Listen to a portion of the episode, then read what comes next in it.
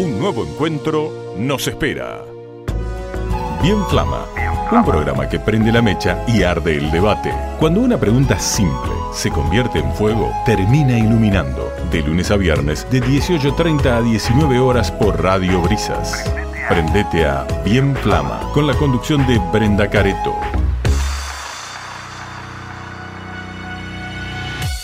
Buenas tardes a todos, ¿cómo andan? Yo soy Brenda Careto y hoy vamos a tener un temón en este programa. En Bien Flama los acompaño hasta las 19 horas. Vamos a hacer todo el programa, la media, la media hora completa de un solo tema. Sí, no, no los voy a tener a las apuradas porque me parece un temón. La pregunta del día es ¿por qué somos monógamos? O mejor dicho, ¿somos monógamos? Porque esa es una pregunta en realidad, ¿no? Y hoy vamos a responder esa pregunta, pero es solo una excusa para hablar sobre la ética del amor libre y los legados del amor romántico. Ya vamos a entender qué significa esto. No, lo único que quiero y les pido es que no seamos hipócritas, porque la única pandemia que jamás tendrá cura es la infidelidad. Así que arranquemos. Bien flama, mi boca estalla. Bueno, la semana pasada les contaba que según una encuesta el 43% de, los argentinos rompió la cuarentena para tener sexo. Ahora lo que no sabemos es cuántas de esas personas también rompía con su fidelidad. Y lo que me lleva a pensar esto es eh, otro dato relevante hay una plataforma de encuentros extraconyugales que se llama Gliden, en la que el número de perfiles creció un 170%. Escuchen este dato, ¿eh? El tráfico romántico aumentó 260% en comparación con otros meses de marzo. Y el tiempo de conexión demostró que la navegación de los usuarios alcanzó un promedio de dos horas y media. Si están ahí conectados dos horas y media todo extraconyugales. O sea, estamos hablando de personas que están en pareja y que de alguna manera son infieles porque eh, es lo que propone esta plataforma. Igual de exitosa también fue eh, en esta cuarentena el portal Ashley Madison, que, que estuvo teniendo un ritmo de 17.000 nuevos usuarios registrados cada día, ¿eh? cada día durante el aislamiento. Pero supongamos que uno no, no concreta nunca ese encuentro. Yo me preguntaba, ¿los chats o el sexting se consideran infidelidad? O, sea, ¿existen los cuernos virtuales? Por eso hablé con Daniel, de 31 años, y con Lucía, de 27, y me dieron su opinión. Para mí, no necesariamente eh, el sexting es infidelidad. Ahora, si te pasas todo el día pasando, digamos, coqueteando con otra persona, bueno, puede que no lo consideres infidelidad, pero hay un ruidito ahí que sería raro, ¿no? Hay algo que no está funcionando y que no, no estás queriendo enfrentar. Si te pasas eh, hablando o coqueteando o fantaseando más con otra gente que con tu pareja, por ejemplo. Em, me parece que tanto en una conversación cara a cara puede surgir algo de lo no calculado, algún interés, algún tipo de erotismo que no tiene por qué llevar, llevarse a la práctica, llevar a un, a un acto concreto eh, que constituya una infidelidad y que puede simplemente ser parte de la fantasía de, de alguien. Lo interesante es que ambos concuerdan en algo. Reconocen la existencia de códigos sexoafectivos y prácticas vinculares específicas que establece cada pareja. Y generalmente ese código suele ser la exclusividad sexoafectiva. Lo que me gustaría saber es qué me responde una persona cuando le pregunto por qué es monógama y, y si podría también practicar el poliamor. Hablé con Agustina de 27 años y escuchen esto.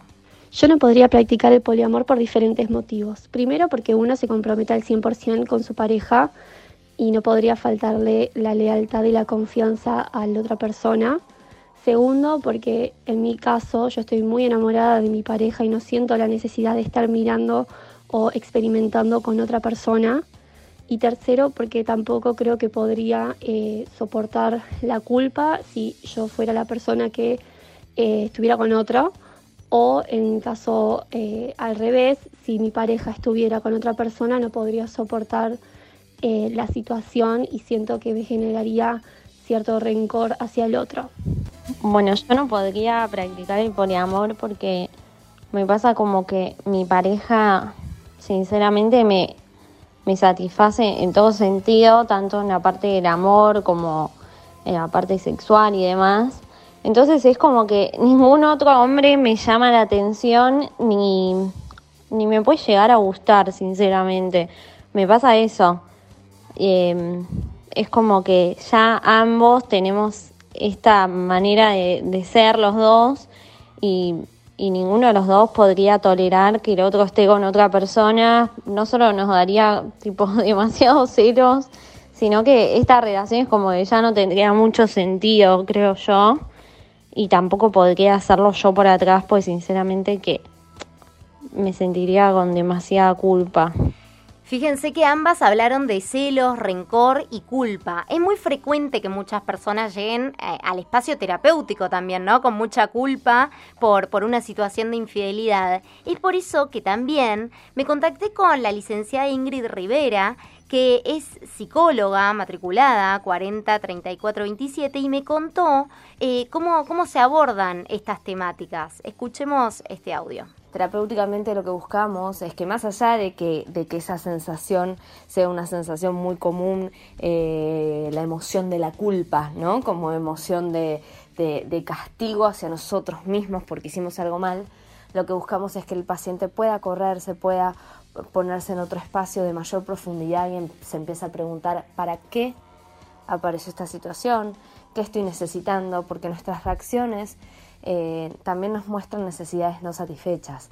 Entonces muchas veces el trabajo terapéutico implica ver qué significa para mí esa situación en particular eh, que viví eh, y cómo quiero rediseñarme a partir de allí. Por eso muchas parejas hoy por hoy rediseñan también sus, sus propias creencias y entre comillas normas y pautas intrínsecas internas de la pareja. Entonces, ¿cómo podríamos pensar los vínculos por fuera de la exclusividad de la pareja? ¿Cómo pensar la pareja más allá de las formas institucionales en las que se ha manifestado hasta ahora? ¿Hay otro formato posible? Es la pregunta. Y la respuesta es que sí, existe. Por eso me contacté con la Asociación de Amor Libre Argentina, donde entienden el amor libre como una forma de relacionarse sexoafectivamente de manera honesta y consensuada en la que no se presupone la propiedad de las personas con quienes establecen esos vínculos, ni de sus sentimientos, ni acciones, ni pensamientos.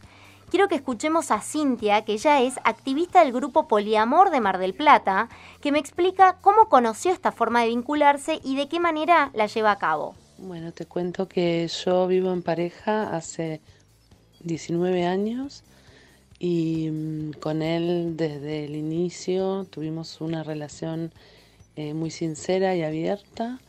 Em, eso hizo que en determinado momento, eh, luego de dos años más o menos de pareja, con convivencia, eh, empezáramos a explicitar un poco a partir de algunos hechos que se, que se dieron, que por ahí en otro vínculo podrían haber sido pensados o tomados como infidelidad.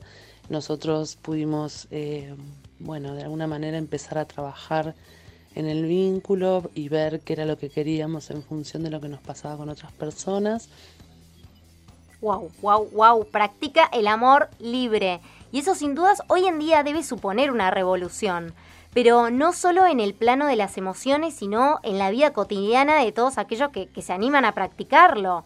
Y, me imagino que lo primero que muchos pensamos es cómo manejan los celos. Esa idea tan arraigada de propiedad que, en este caso implicaría no considerar al otro como una posesión, eh, es algo que todavía a mí, a mí me cuesta entender. Así que hablé con Lisandro Durquía, que es activista de poliamor también, del mismo grupo, y me contó cómo transformó ese aspecto de su personalidad. tema de celos, sí, en su momento, hace unos años atrás, transitaba los celos de otra forma, más que nada cuando era bastante joven, en mi adolescencia. Eh, era bastante celoso porque tenía mucho miedo. La verdad es, que con los años eso fue disipándose y la seguridad fue cambiando. Entiendo que los celos esconden inseguridades y miedos, eh, los cuales hoy por hoy pasan por otro lado. No me surgen celos porque tengo normalizado y aceptado y entendido que nosotros, nosotros eh, nos vinculamos con varias personas y creo que los vínculos pasan por un tiempo de calidad con alguien. Después si se comparte sexual o no sexualmente es, indiferente. Eh, y celos, pueden dar los celos, pueden surgir. Creo que hoy por hoy surgen de otra forma, surgen como esta inseguridad, pero se dialoga, o se transita, o se charla y se lleva de otra forma. Bien, pero por otro lado muchas personas creen que no querer exclusividad habla de una falta de compromiso del otro. Y también me intrigaba saber sobre esto. Me lo explicaba así, Lisandro. El compromiso sí, exactamente fue eso. Fue una falta de compromiso, como que uno no estar en una pareja monogámica no está comprometido con su vínculo. Cuando, cuando en realidad sí, uno está comprometido con las personas con las cuales se vincula. Por más que comparta no su sexualidad el compromiso y el respeto y el amor y el cuidado pasan por otro lado, que eso es algo que también se aprende. hay que desaprender de los de las formas tradicionales de vincularse monogámicamente y aprender a reaprender a, a entender qué es el compromiso y qué es un vínculo. Que eso lleva a su desarrollo y un aprendizaje como todo en la vida.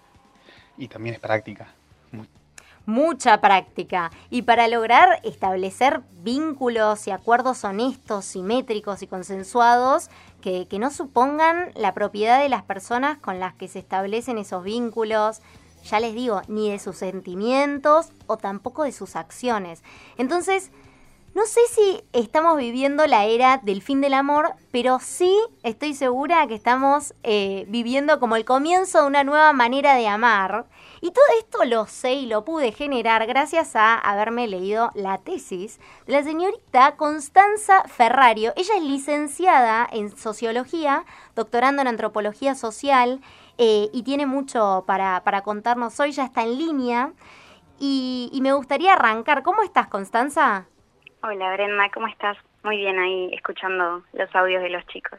Bien, quiero que profundicemos en este tema, me parece muy interesante, eh, que bueno, hoy nos separamos, nos divorciamos y tantas personas son infieles. ¿Por qué somos tan hipócritas primero de no aceptarlo y de dónde surge esta necesidad de, de establecer la monogamia como demostración de amor?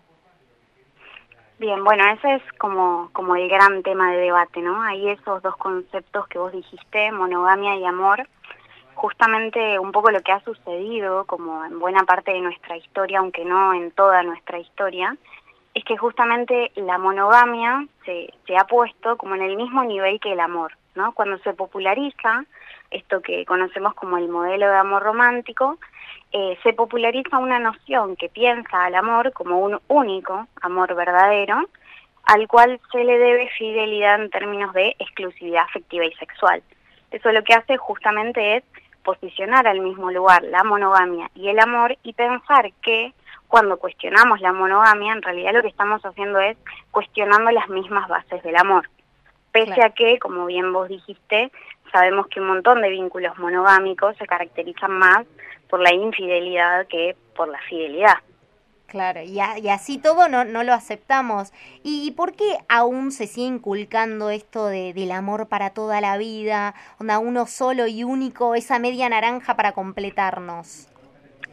Y en realidad e, eso funciona más bien como un legado, ¿no? Ese modelo de amor romántico que yo recién mencionaba, eh, que, que, que no fue siempre, no existió siempre, empieza como, como a popularizarse recién a fines del siglo XVIII, con algo que se conoce como la revolución sentimental, donde empieza a transformarse las nociones sobre la familia, las nociones sobre el matrimonio, y ahí, en esa revolución sentimental, es donde empieza a surgir esta idea del amor conyugal, ¿no? Antes, digamos, de ese periodo, el amor romántico, como lo conocemos hoy, digamos, no existía pero se instala tan fuertemente ese modelo de amor romántico con esas características que vos mencionaste, ¿no? El amor para toda la vida, la media naranja, eh, el amor verdadero, que funciona como un legado, ¿no? Posiblemente nuestros padres fueron socializados en ese modelo y posiblemente nosotros también fuimos socializados en un modelo de amor romántico quizá más flexible, pero que sigue revitalizando en distintos aspectos esos ideales. Claro. Eh, ¿Y por qué solemos asociar generalmente la infidelidad a los hombres en mayor medida? Bien, eso en realidad tiene como, puede tener distintas explicaciones. Por un lado tiene que ver con, con algo que se denomina como la doble moral sexual, que es algo que continúa operando aún hoy, eh, esta doble moral sexual es una moral que lo que hace es estigmatizar algunas actividades sexuales cuando son llevadas a cabo por mujeres, pero celebrarlas de alguna manera cuando son llevadas a cabo por varones. ¿No? Por ejemplo, esta doble moral sexual se refleja muy fácilmente en, el acceso a las primeras relaciones sexuales, ¿no? Esta noción de que las mujeres eh, en un momento histórico tenían que esperar hasta el casamiento para tener la primera relación sexual y en cambio los hombres se celebraba eh, la, iniciación sexual temprana, ¿no? Esa doble moral sexual justamente es la que en algún punto eh, no sé si habilita, sino que no, no castiga tanto la infidelidad en los varones como sí lo hace en, en el caso de las mujeres que cometen una infidelidad. Y también tiene que ver con, con, otra dimensión, que es que cuando se constituye como este ideal del amor romántico, este amor romántico de pareja, esta, esta conexión íntima, se lo diferencia de otro amor, que es como el amor más pasional, ¿no? Eh, como, como aquello que se vincula con la pasión, con, con, el, con, con lo terrenal, con la sexualidad terrenal. Y, justamente algunos discursos de la sexología, por ejemplo, del siglo XX y hasta los 60, planteaban que los hombres tenían como una especie de instinto sexual más desarrollado, ¿no? que eran más propicios al ardor sexual que las mujeres que eh, estaban más vinculadas con el amor romántico, ¿no? El amor también como una responsabilidad de las mujeres y no así de los varones. Sí, es verdad. Es verdad, y todavía digo, sigue pasando eso, va, lo he escuchado muchas veces. ¿Qué, ¿Qué, significaba hace unos años atrás la infidelidad y, que, que, haya cambiado digo, en el concepto que tenemos hoy en día? Y bueno, hace unos años, digamos, la infidelidad tenía más que ver con, con una válvula de escape, ¿no? Frente al matrimonio, frente al matrimonio heterosexual, digamos, al, al, matrimonio de la familia nuclear, la infidelidad era como una especie de válvula de escape a ese, a ese sistema que justamente lo que hacía era instalar la exclusividad afectiva y sexual. Hoy en día se ha transformado un poco esto, tiene que ver también con las transformaciones en los vínculos, las transformaciones en los, en los matrimonios, pero de todas maneras sigue operando y sigue operando fuertemente esta noción de eh, me fue infiel, no me fue infiel, cometí o no cometí una infidelidad, o sea, sigue operando, quizá no solamente en el marco de una infidelidad frente a un matrimonio, pero sigue operando en un vínculo eh, ocasional o en un vínculo estable sin llegar a ser un vínculo matrimonial. Bien, eh, bueno, estamos hablando con Constanza Ferrario, que es licenciada en Sociología, y mm, quiero saber si se, se puede transformar ¿no? la manera de amar. Porque la veo difícil, te digo la verdad, no sé. Todavía no lo, no lo intenté. Es un proceso difícil. Eh, yo tengo como una mirada personal bastante positiva en esa clave. Eh, sí creo que se puede transformar y creo de hecho que se está transformando. Eh, en los últimos años lo que ha sido, o lo que se conoce también como la cuarta ola del feminismo, ha contribuido bastante a, romper un montón de eh, estereotipos acerca de cuáles son las formas legítimas o no legítimas de amar. Y en ese sentido creo que se está transformando. Eh, me parece que movimientos o, colectivos como los de amor libre, los de poliamor, justamente lo que hacen es buscar eso, una, una forma de amar que vaya más allá eh, de, de, esas formas que resultaban también ser opresivas, ¿no? Para, para mujeres, para disidencias. Y creo en parte que esas transformaciones van un poco de la mano de esto que decía de la cuarta ola del feminismo, pero también tienen que ver con transformaciones en, en el yo, ¿no? Eh, tienen que ver con procesos de autoconocimiento, procesos de amor propio, procesos también de, podrían llamarse sanación individual, eh, y tiene que ver también con, con la incorporación de, de nociones importantísimas como la responsabilidad afectiva, por ejemplo en ese punto sí creo, creo que se puede transformar. Espectacular, eh, debe haber muchas personas que no saben lo que significa la responsabilidad afectiva, quiero ir sobre eso, sobre el amor libre, poliamor, promiscuidad, que está tan relacionado, los celos, y qué proponen, ¿no? Para llevar a cabo este tipo de vínculos. Pero nos vamos a ir un pequeñísimo corte y después tenemos 10 minutitos para seguir hablando con ella y profundizar sobre todo. Ya, ya volvemos. Bien flama, quema y no se apaga. Comida saludable para todos los días. Greens. Sumate a nuestro plan de viandas por solo 1.100 pesos por semana con postre y envío. Greens. Los sabores naturales que estabas esperando. Llámanos al 494-1325 o acércate a Belgrano 3126 www.greens.com.ar. Seguinos en redes como Greens MDP. Farmacia Colón. Aprovecha las increíbles ofertas del mes de julio con descuentos de hasta el 40% en medicamentos y 50% en perfumería. Atendemos todas las obras sociales y prepagas todos los días de 8.30 a 20 en Avenida Independencia 2601, esquina Alberti. WhatsApp 2235 65 9008. Además, además, contamos con venta online con la plataforma Pharma Online. Los mejores precios en Farmacia Colón. Sex Shop La Escala. El placer que te mereces. Explora, sentir, disfrutar. Entre Ríos, 1755. Teléfono 2234 56 68 63. Envíos gratis a tu domicilio en Mar del Plata. www.laescala.com. Sex Shop La Escala. www.infobrisas.com. Información en su justa medida. Bien Flama, la llama está en tu alma.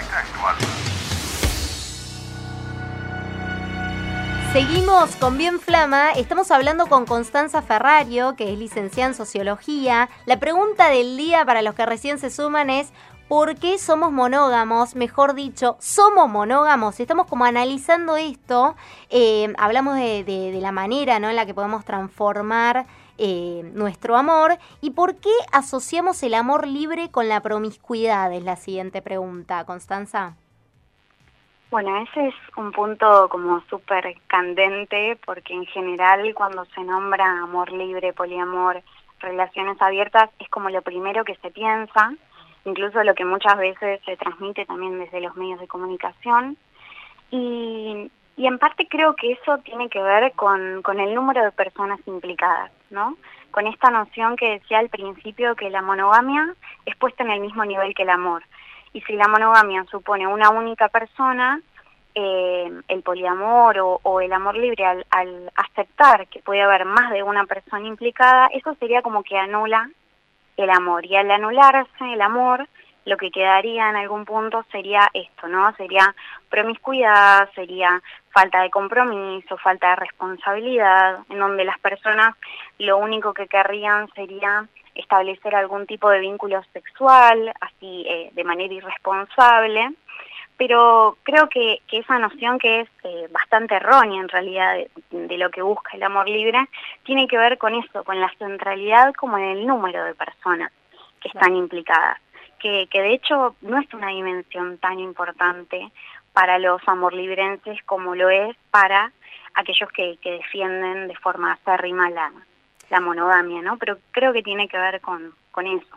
Tal cual. Eh, y además, eh, en tu tesis leí que, bueno, en el amor libre también existe esto del amor para toda la vida, porque son vínculos que se mantienen durante toda la vida. Y por otro lado, también que, que, existe esto de estar con una sola persona, que esto no implica que, estés con muchas personas. Eh, Exacto. Que, o sea, ¿nos puedes como explicar un poquito eso?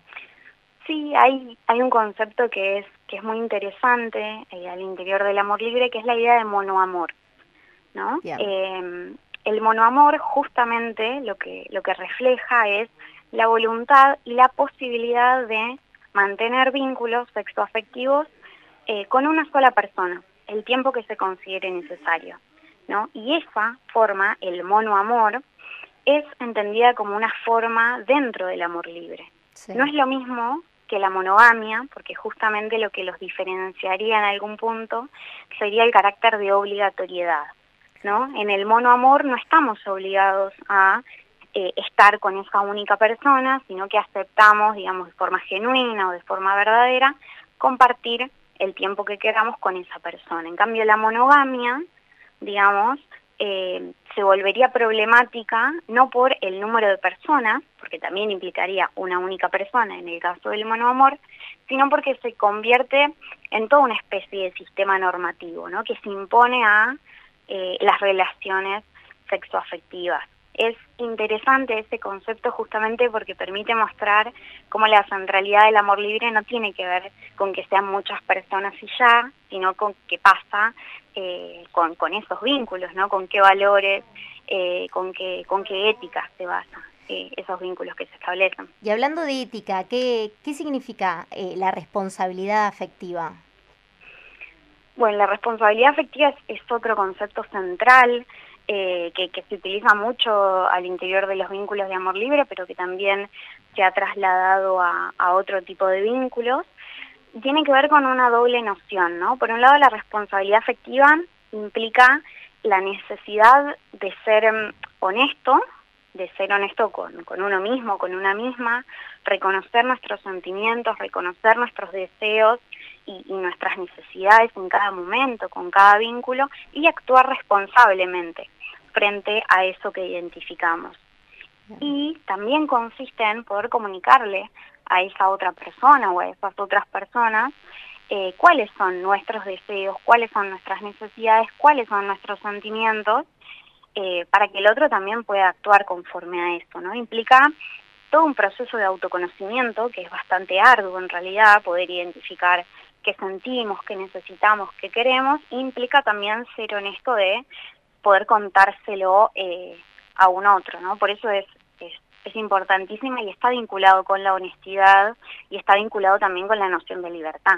Claro, y con respecto a los celos que Lisandro, que, que, practica esto, el del amor libre, nos contaba que a veces lo siente. ¿Cómo, ¿Qué proponen? Bien, eh, ahí aparece otro concepto. Todos los conceptos son, son muy interesantes, pero porque justamente demuestran como un quiebre con esas formas clásicas de pensar el amor. Y lo que se, lo que se proponen, como decía Lisandro en el audio, eh, no es negar la existencia de los celos, ¿no? Porque también hay como una noción de que los amor librenses pueden ser amor librenses o poliamorosos porque no sentirían celos, como por una suerte de característica biológica.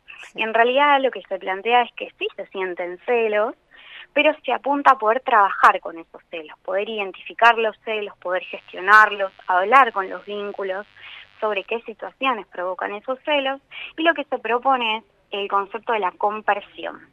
La compersión, que no es eh, comprensión, sino compersión, implica eh, la posibilidad de sentir una emoción positiva, una emoción placentera, al ver que tu vínculo, tu pareja, se vincula afectivamente o sexualmente con otra persona. ¿no? La compersión sería como lo completamente opuesto a los celos y se presenta como eh, algo a seguir, ¿no? una sensación que idealmente sería bueno eh, alcanzar, aunque se reconocen las complejidades que en el camino tiene justamente eh, trabajar con los celos, ¿no? Bien. Bueno, hablamos con Constanza Ferrario, licenciada en psicología, te agradezco un montón por esta charla. Nos quedamos sin tiempo, pero vamos a continuar porque nos quedaron varios temas en el tintero. Pero bueno, me parece que le dimos vuelta a este asunto de por qué somos monógamos y si es que lo somos y cómo practicar el amor libre, de qué manera lo hacen los que lo llevan a cabo en su vida cotidiana. Gracias, gracias por acompañarme. Mañana, temón, vamos a estar hablando sobre la marihuana, otro tema también candente. Así que los espero 18.30 aquí en Radio Brisas. Esto fue bien flama yo soy Brenda Carito. Reflexionó, cuestionó, preguntó y luego existió. Juntos construyamos una verdad, nuestra verdad, a conciencia.